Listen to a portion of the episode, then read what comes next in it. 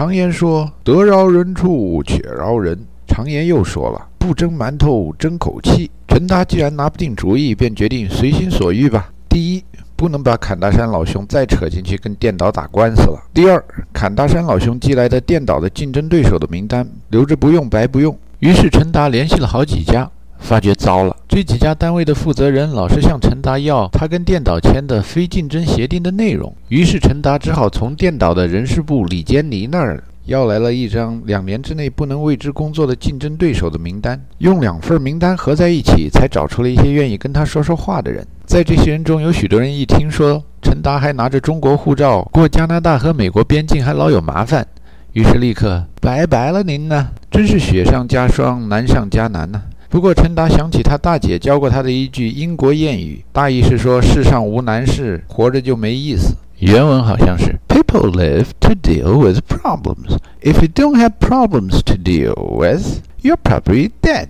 拿着那么好玩的座右铭，陈达觉得应该静下心来想一想，看看怎么样应付眼前的困难。从经济上说，过了边界，风景那边独好；从历史原因说，既然这些美国人看着加拿大护照亲热，看着中国护照就怀疑，那么从混饭吃的角度讲，哪个颜色的护照容易过关，哪个颜色的护照就好使。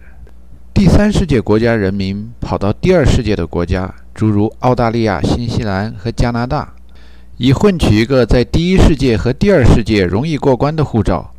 这种曲线调动被人们称作“做移民监”。虽然移民监没有真正的监狱那么辛苦，那么缺乏自由，甚至比最逍遥的战俘营还要自由，但是不禁还是有人要问：为什么有那么多人乐意高高兴兴地花几年青春做一趟监狱换一个本儿呢？那是因为多年以来，人类等富贵均贫富的原始的共产主义理想始终没有实现。法国大革命时，《人权宣言》里边说，每个人生来平等，但是当殖民地海地的人民支持法国大革命的时候，法国人不干了，说：“你们都是奴隶呀！哎呦，怎么搞的？皮肤颜色还不对，还想造反？镇压下去！”所以人人平等，那是一纸空文。那国与国之间有平等吗？当然没有了。亲戚有远近，朋友有亲疏，嫌贫爱富是人之常情。这第一世界和第二世界的政府看见第三世界的公民，热情的、有礼貌的说。Hello, how are you? How may we help you this time? 心里边嘀咕：“哎，刘姥姥，你这次是来讨银子呢，给你孩子求情呢，还是白拿白吃啊？”不过，第三世界的公民在有机会的情况下，还是会不断向第二世界和第一世界的国家涌去。就像小学自然常识统编教材课本里写着：“风是怎样形成的？”老师说：“同学们。”风是怎样形成的？都不知道，都不知道。跟着我说，因为空气有对流，因为空气有对流。开放的第三世界国家里，经常有人想着树挪死，人挪活，于是风一样的对流就开始了。拿中国来说吧，开放程度和对移民的概念真是变化很大。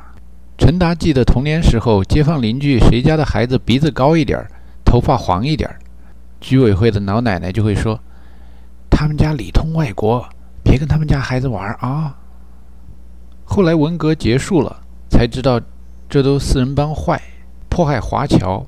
人华侨多好啊，人海外赤子虽然鼻子高一点，眼睛大一点，好像是陈冲演的，唱的那歌多好听啊，《白灵鸟》。从蓝天飞过，我爱你呀，中国！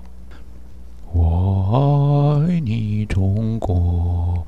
我爱你，中国！我爱你，春天蓬勃的秧苗！我爱你，秋日金黄的硕果！我爱你，森林无边！我爱你，群山巍峨！我爱你，咚咚的响，咚咚咚咚咚咚咚咚咚咚咚。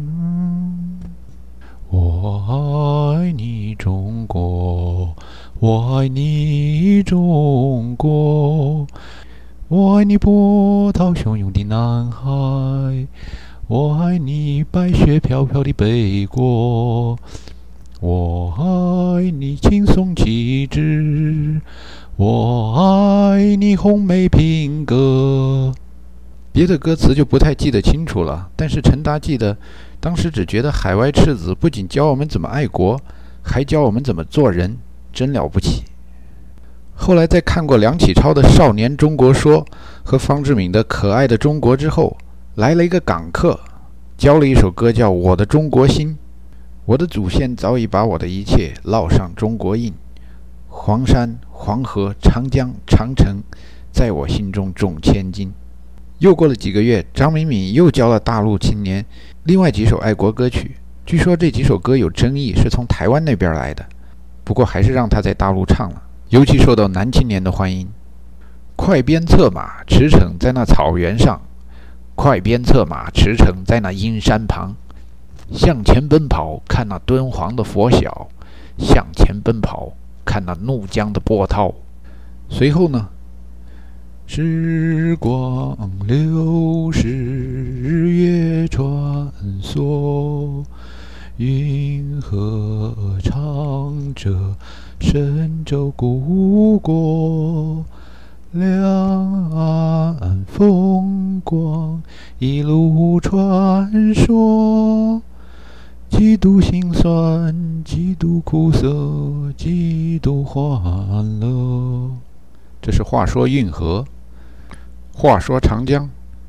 你从雪山走来，春潮是你的风采，你向东海奔去。惊涛是你的气概。这种歌，大学时候每个班歌咏比赛都唱，就不用说了。时光再流逝一下，日月再穿梭一下，过了九十年代的几次出国热以后，陈达和他的大批同龄人就快变成华侨了。再回头一看，爱国和华侨竟然变成了鱼和熊掌二者不能得兼的东西。而发现这个秘密的不是别人，是一个台湾同胞。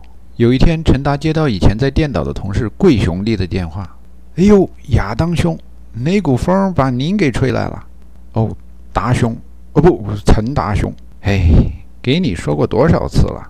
你们台湾人要是不习惯我的单名儿，叫我文达兄好了。大陆来的程序员都那么叫我，中间加个文字多好听呢，文绉绉的。你有啥事儿嘞？我要离开温哥华哎，给你告个别好吗？”你今天下午有没有课？我来坐坐好不好？没课没课，尽管来。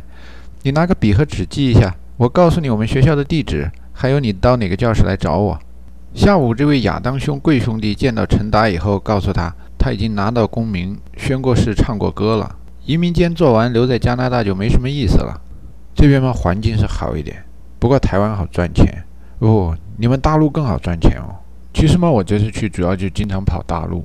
瞧你们这些台湾人，经常跑大陆又不承认自己是中国人。我没有不承认啊。大陆发给我一个中国护照，不发给我一个五星卡，就像那枫叶卡、绿卡一样，马上就把我们家统一了。再多发几张，马上一半的台湾就统一了。那新加坡人也应该给人家发这五星卡。陈达一想，哎呦，这一军可僵得挺厉害的，于是说这可对不住台湾同胞了。其实啊。我们大陆来的拿了加拿大护照以后，那大陆的护照也就作废了。大陆不承认双重国籍，我估计这些国家大了以后可能都不承认双重国籍，太自尊了。看美国可能也不承认双重国籍吧？不不不，我们家好多在美国的亲戚回流到台湾都拿着美国护照的。美国法律上写着不承认双重国籍，但是你拿到别国护照以后，他让你拿着美国护照进出美国的。他说不承认双重国籍是说，如果你在美国犯法了以后，不能拿着别的国家的国籍来保护自己。美国人很聪明的哦，从来不干亏本的事，好端端的把自己的公民往外推干什么？你们大陆不是要崛起吗？政策上要跟得上人家才行哦。陈达心里微微有点难受，说：“你老把我当大陆，我马上就是失去祖国的人们感受不到春天的温暖了。”哎，你这说的是什么？这是卖花姑娘，你们台湾人不懂。我看的第一部韩剧，这韩国的地理位置在中国、俄国和日本之间，历史上一直那么凄凄惨惨。所以这韩剧放那么多年，还是让满电影院的人看了就哭。只有你看了韩剧，除了买韩国啤酒以外，什么都没学到，真没什么文化。谁没文化了？有没有搞错？你那《论语》还是我教你的？哎，你们这孔子文化是比我们学的好一点儿。不过那文革以后的阶级斗争文化呢？你们现在不还在补课吗？我刚认识你的时候，你给我故作神秘的解释：黑色的眼睛有白色的恐惧。这白色的恐惧是指二二八事件以后什么接收大员，什么白色恐怖。我用文革分析法，不是马上就教了你几招吗？这罗大佑他是外省人，他根正苗红啊。他白色的恐惧说的肯定不是白色恐怖。你顺着读下来，亚细亚的孤儿在风中哭泣，黄色的面孔有红色的污泥，黑色的眼睛有白色的恐惧。西风在东方唱着悲伤的歌曲。